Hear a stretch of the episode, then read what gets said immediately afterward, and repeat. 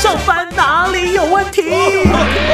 上班哪里有问题？所有上班族的你，上该关心的话题，文静甲你斗阵来找答案。你讲我讲做伙讲，亲爱的听众朋友，伫今仔日咱上班哪里有问题？有真侪上班族的朋友吼，诶、头路一个食久到底，真侪人拢想讲哦，食头路上班，一日到暗都爱看头家面色，爱互主管甲我念来念去，所以呢，常常就会想说，我要出来创业，我要自己当老板，我就不用被人管哈，做头家。创业敢是遮尼啊简单的代志咧。好，伫今仔日咱特别邀请咧咱国立中心大学哈创新产业以及国际学院咱的副院长刘婉玉来甲咱的直播中哈。副院长好，文珍姐好，各位听众朋友大家好。哇，即满咧伫学校做教授做副院长，原来又年轻又漂亮，没有没有，年纪很大 了，啊 年轻，你安尼有就是的我有咧一。些年，我们好，我们都很年轻。我对啊，对啊，第一个杜德呢，这个副院长，我说哇，怎么那么年轻，年轻又漂亮哦啊谢谢所以应该很多学生喜欢选你的课吧？还好，啊因为我很会当人，所以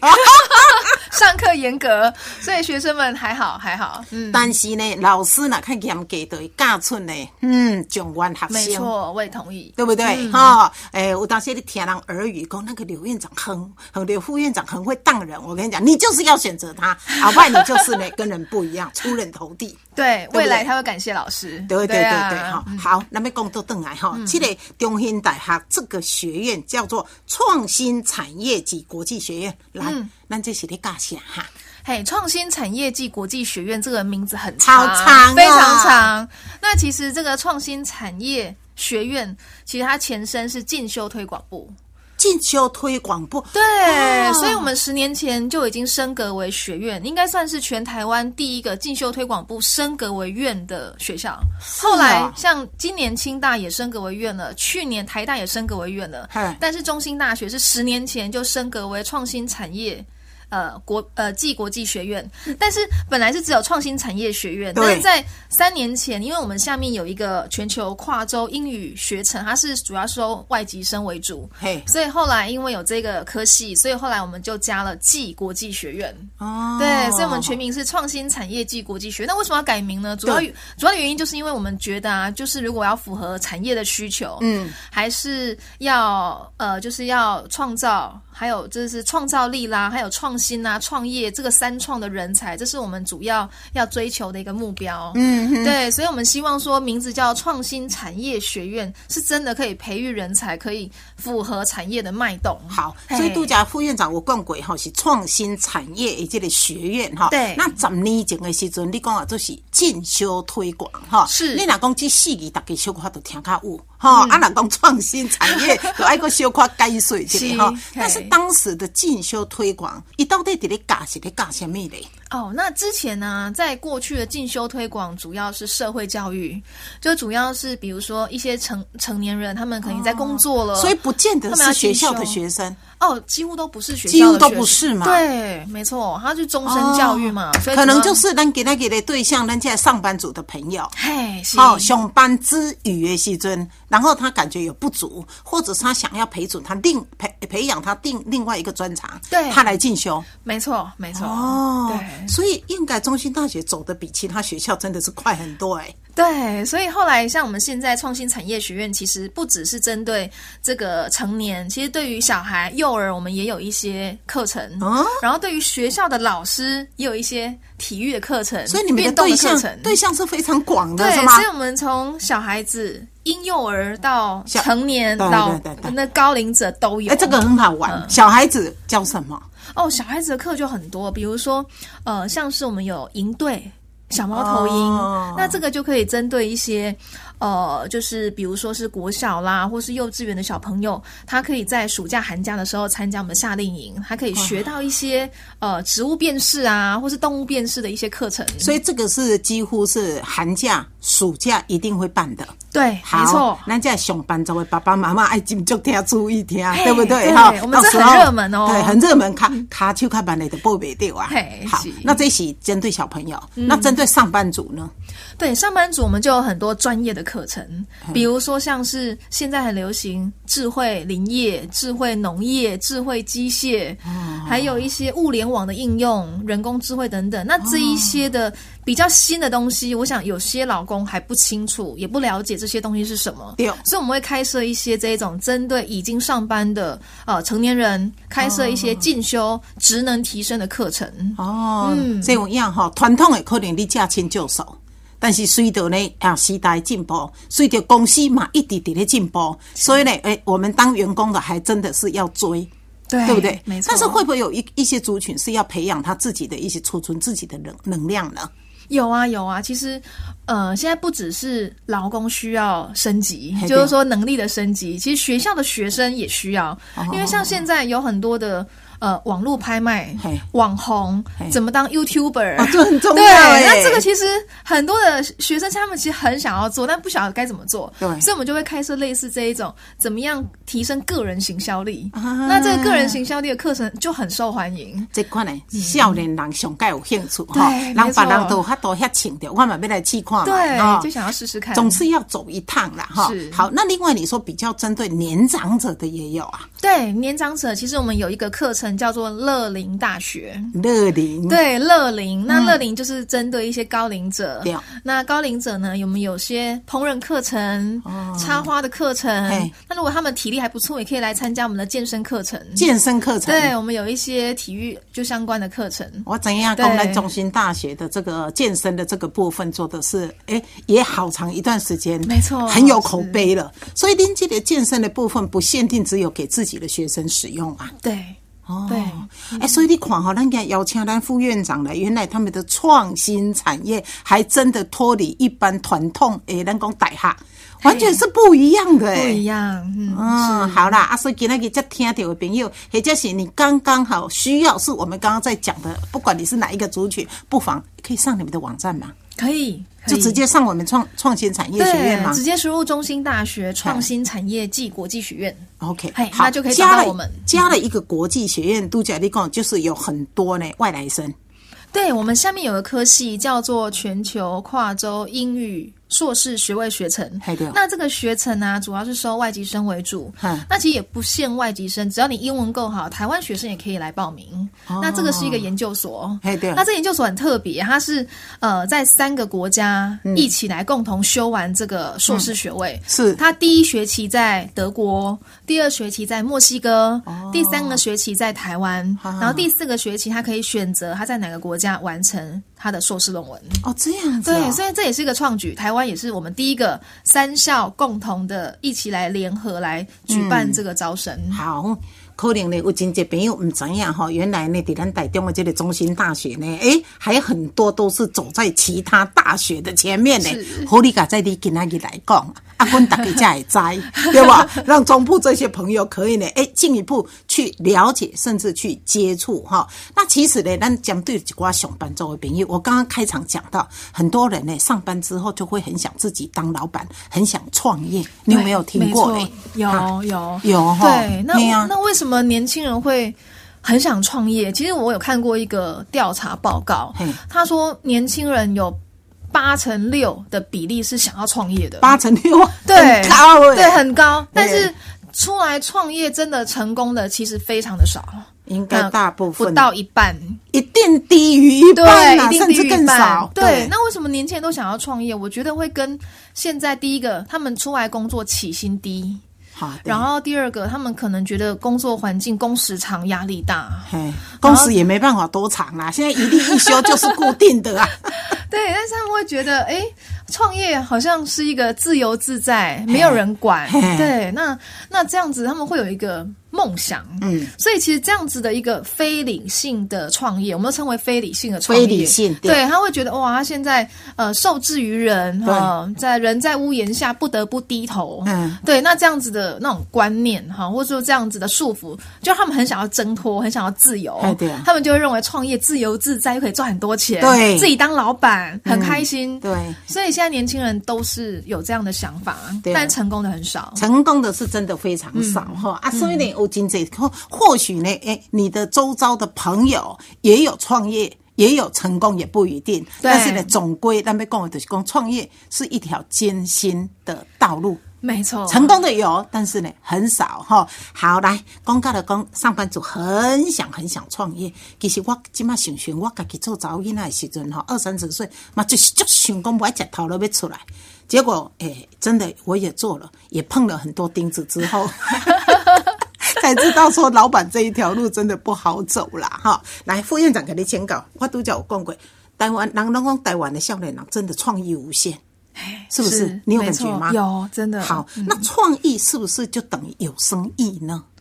对，这当然不是等号，嗯就是创意，就是有好点子。嗯，那有好点子，要怎么变成能够赚到钱？这中间还有一段的过程。相当长吧。对，很多年轻人点子很多，但是那个点子能不能变成生意，能不能变成商品化，能不能赚到钱，那就是完全不同的事情。所以有当下人讲理想哈，嘿啊 跟跟你的理想跟实际那个落差其实还蛮大的，很大很大，所以我们在我们学校老师都会讲，这个需要一个包装，这个包装叫做商业模式。商业模式。对，就是要怎么把点子变成是能够赚到钱，中间的连接叫商业模式，要有正确的商业模式，才能够让好的点子变成好的生意。哦嘿，所以这些临时课堂上会教的部分对，吗，管理管理学都会那上你到。今天来要不要修花讲一下 p e 我大家了解一下哈。好啊，嗯其实。有没有发现，现在很多年轻人真的很有想法嘿对哦，很有创意，是的但是那个创意不见得赚到钱。那有时候我们看到市市面上有很多真的赚到钱的，也不见得很有创意。哎，嘿真的是这样哎，是是，对，，比如说像你说 iPhone 哦，很厉害嘿，嗯但是其实 iPhone 它不是一个新的发明，它只是和整合功能很好，嗯它把现在的。呃，手机跟现在的 MP 三嗯哦结合在一起，现在的网络跟呃那个时候的那个手机把它结合在一起，它只是整合功能很好，对对，所以很多东西的成功不见得是点子很好嘿，而是它的商业模式很好，嗯，整合的很好，嘿嘿嘿所以能够赚到钱，不见得是好的点子。哦对，所以其实能不能赚到钱，有很多的原因哈。嗯那我这边举个几点好了。好好好好对，那第一点是，有很多人不会试算，嘿，就是有可能他开一间餐厅，嘿，然后那个餐厅就算整间店客满嘿，他还是赚不了钱，但是他没有试算好。他他没有那个成本的概对念呐，成本收入的概念对他没有，嗯所以他可能意味着有理想、有兴趣，对他开一家店，但是他没有经过精算，对，所以错误，那这是一种。对，这是一种对，然后第二蛮多种的对很 多，然后第二种年轻人会创业失败，还有另外一种可能就是他常常是点子很好哎嘿，但是没有什么进入门槛，啊，好，他可能就是只是一个手作，哎，他其实没有什么技术的成分，哦，所以所可以能别人很快就很快就模仿 copy，嘿。对，那另外他可能因为手做，他没办法大量，量所以很多我常常在上课举个例子，我说你在。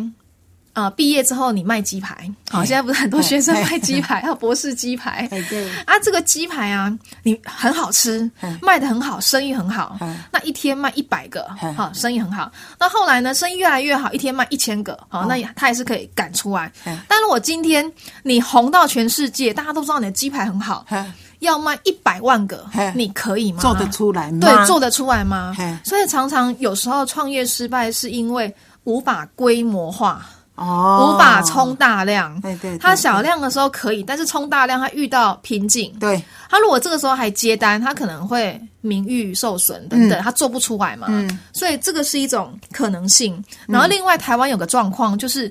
有价值没有价格。有价值没有价格？来来，嘿哎这个要具体一对点。，哎比如说像一本笔记本嗨五十块，嘿，但是设计师设计的笔记本嗨一本五百块。嘿，那台湾人的观念哦，还是都会买那个五十50块对，就是啊，因为笔记本通常是学生在用，对啊，学生经济能力比较没有那么好，几乎都是要花爸妈的钱，对啊哦他没有办法花五百块去买一个设计师设计的笔记本，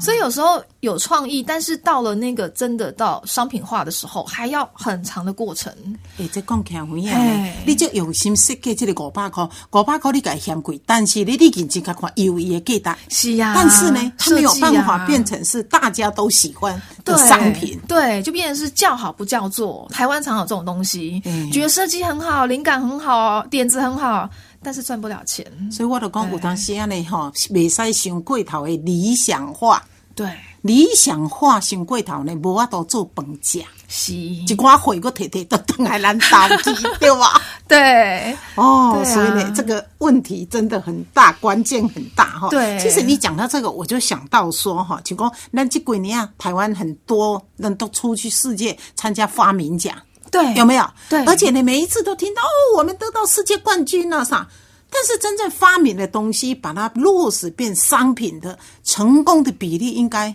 非常少吧？对，其实台湾这几年，啊，尤其是高中生、大学生都很疯，就厉害发明竞赛啊嘿、创意竞赛、科展等等。学校就这样子带着团队出去，对，但是他们都是参加完比赛，嗯得了冠军、亚军、季军，对，然后成为自己的一个经历之后，就没有再进展了。嘿对。就是那样子的发明或是创意，就停留就在停啊参加比赛，嘿，对对对对，对啊，那，就停了就。可惜的哈。这是对我们国内，那国外呢？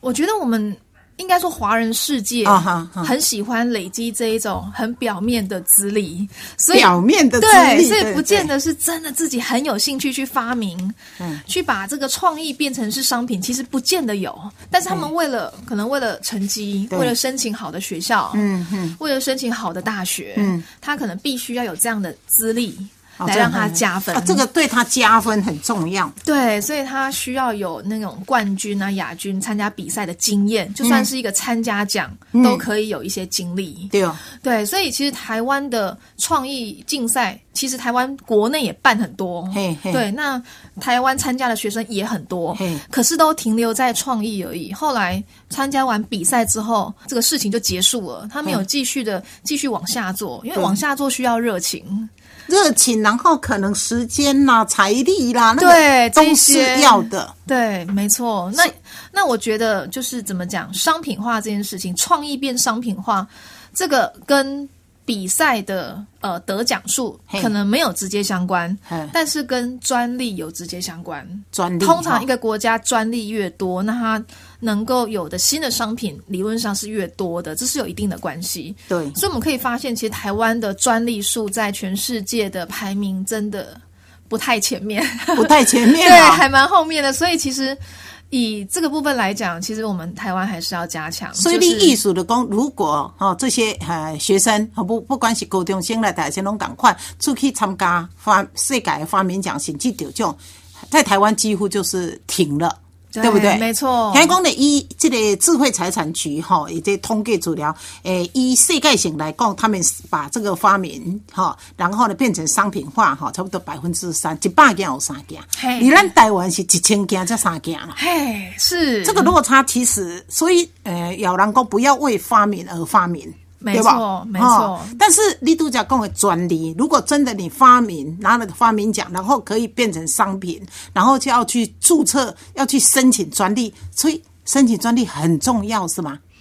对。如果你不想要被你的呃，就是竞争对手啦，或者是市面上的潜在进入者来模仿。还是要申请专利，不过专利有三种，三种嘿，有三种。第一种是外观设计的专利，哦哦，嘿哦啊，第二种是呃发明的专利，就真的有新的、新的发明，就是技术的东西。对对对对嘿哎啊，第三种专利就是新型专利。嗯，那新型专利它是一个呃门槛比较低的专利，对好，所以其实最近有很多的呃发明展。嘿，或是一些竞赛嘿，他们都会强调他们的商品、他们的创意已经有申请新型专利。新型新型的嘿遐，是安那，人原本有一个小可甲改变，哦西，嘿，就是这一个。所以这个现在比较多。这个门槛比较低哦门槛槛比较较低。对，那其中这三种只有发明专利要申请费两千五百块，哦，是其他两个都不用申请费。哦是哎啊哦嗯政府都有补助。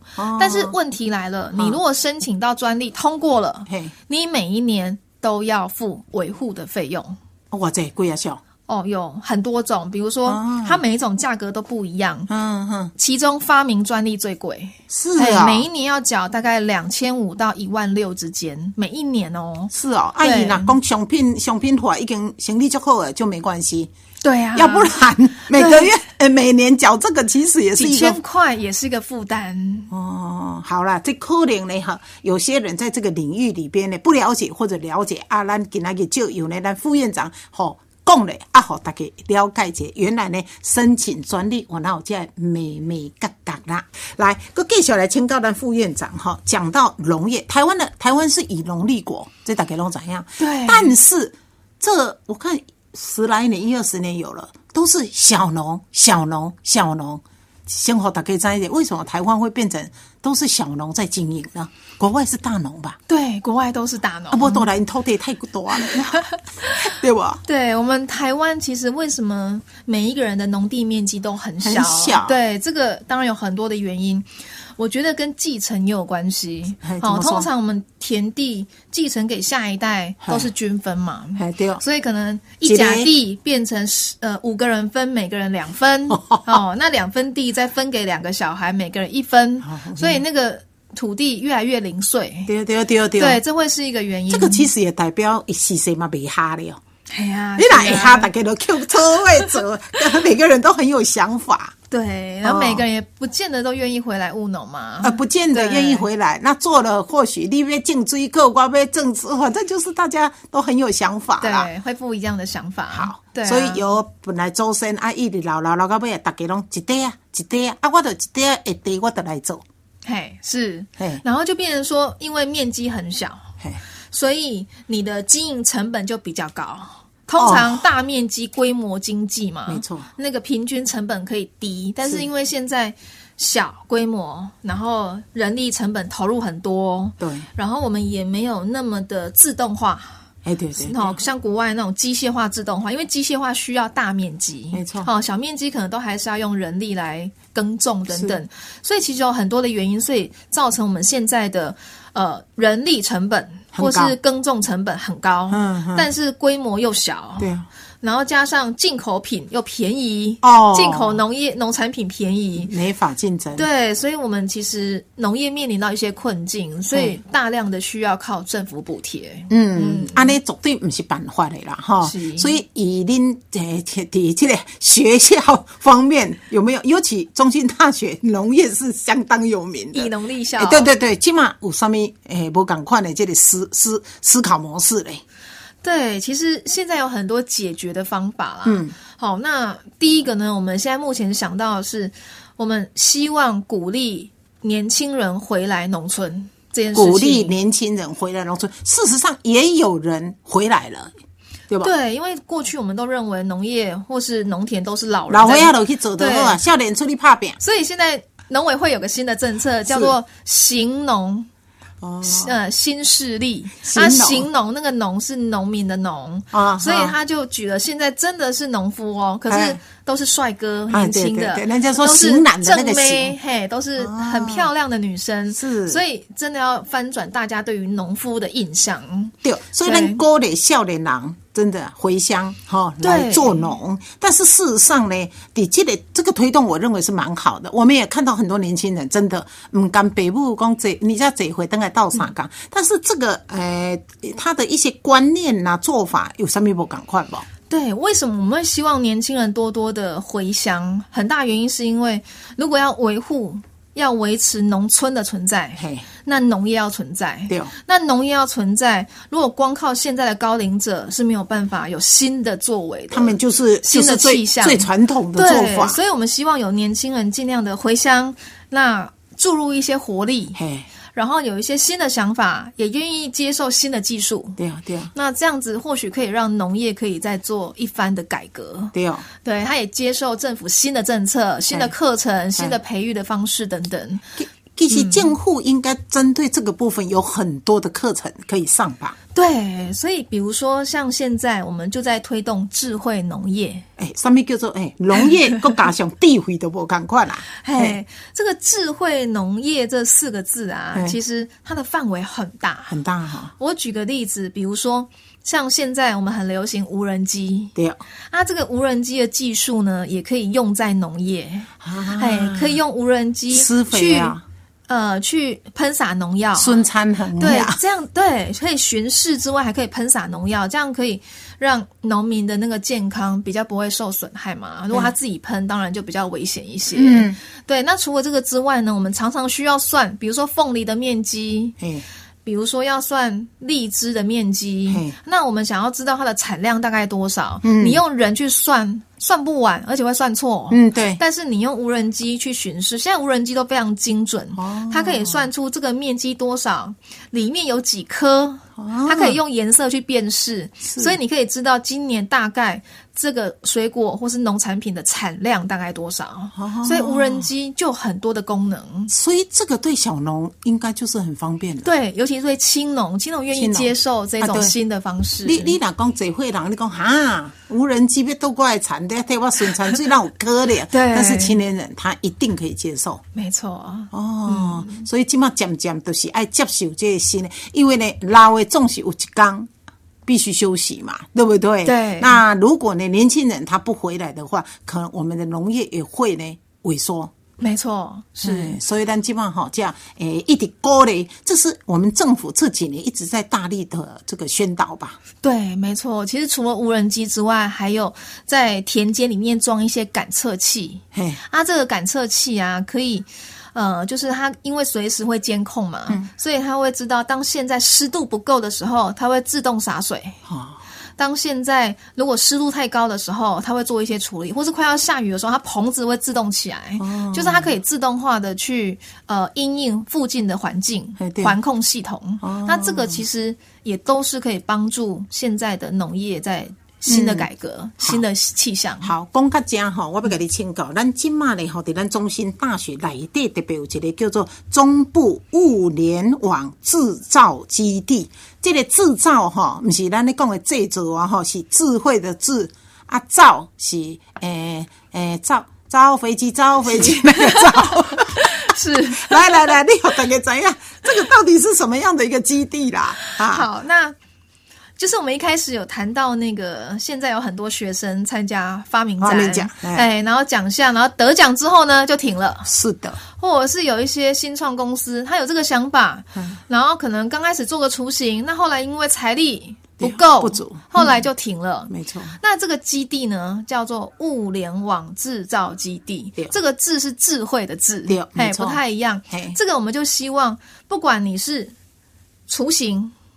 还是点子，还是已经有商品，我们希望帮你呃进展到下一个阶段。变成一个商品，对，比如说你只有点子，我对帮你想办法打造成雏形；哦如果你只有雏形，我帮你想办法做成量产的东西。是那如果你已经量产了，但是没有通路嘿，我帮你找通路。啊，这样子对，哦。啊，如果你已经有国内通路了，你没有国外的，我帮你找国外的市场。啊所以其实它我们这一个呃物联网制造基地是跟呃台北资策会跟经济部工业局合作的一个大的计划。嗯哼，对，那北中南都有制造基地，北中南都有，对中部是在我们中心大学，，对，台嗯呃那个南部在中山大学，是台北就在自测会总部，哦，所以我们希望能够帮助一些呃创意啦，或是一些雏形啦，能够 improve 到下一个阶段。其其实简单讲的，讲你有 idea，你有一个想法啊，啊，你要安怎落实，其实对你个人来讲呢，还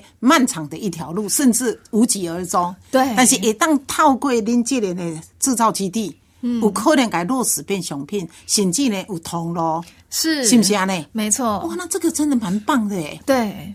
所所以，我们是类似一个区域医院的感觉。哎对当对你现在有一些阻力、一些困难，就来找我们嘿对哦。那我们可以帮你解决。那么我们解决不了嘿，我们就可以往上送，我嘿们对哦会请工研院嘿、请自测会来帮忙。 OK，对，所以呢，哈，这是可能，诶，这个成立多久了？这今个年三月二十九号哦，所以要够是加，开幕，对